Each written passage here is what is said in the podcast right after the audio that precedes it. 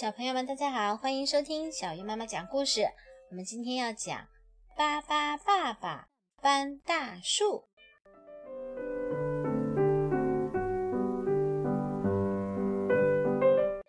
夏天快结束了，弗朗斯瓦、克劳迪亚和巴巴爸爸一家在山上摘蓝莓。看，那边的蓝莓真不错。哦，可是怎么才能过去呢？克劳迪亚说：“我们来搭一座桥吧。”嘿，孩子们，你们在做什么？这样多危险！难道你们忘了有巴巴爸爸在吗？克里克里克里，爸爸变！爸爸爸爸变成了一座桥，在蓝莓旁边有一棵大树，好像就要倒了。那里是猫头鹰的家。巴巴爸爸一家决定要帮帮这棵树和住在上面的猫头鹰。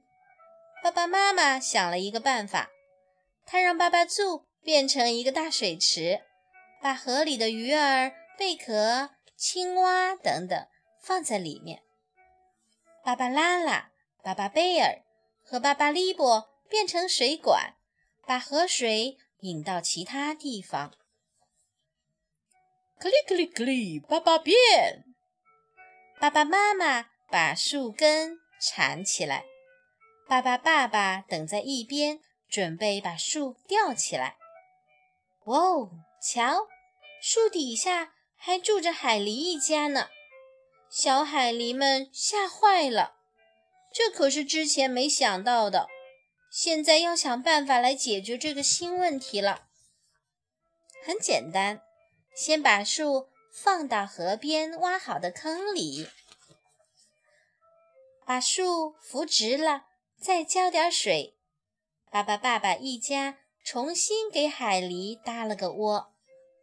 现在好了，海狸一家可以搬进新家了。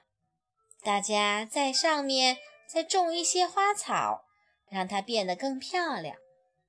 所有问题都解决了。爸爸、爸爸他们带着装满蓝莓的篮子回家了。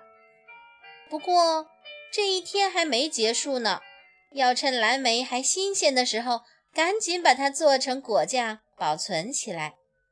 先称好蓝莓，再放上适量的糖，然后放在锅里，一边加热一边搅拌。哦，忙了一天，都有些饿了。今天的甜点就是蓝莓蛋挞、蓝莓可丽饼和蓝莓果酱。大家都干活了，就你什么都没干。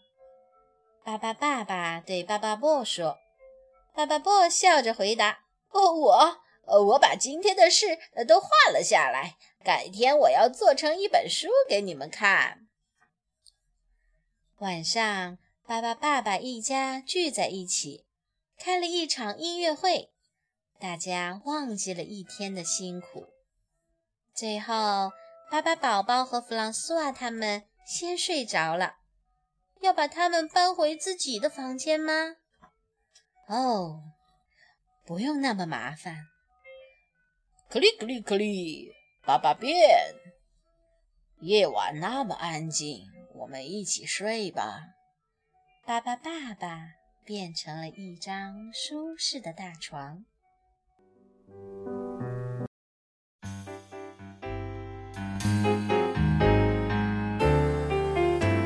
Hello, bonjour, buenos dias. Good day, guten tag, konnichiwa.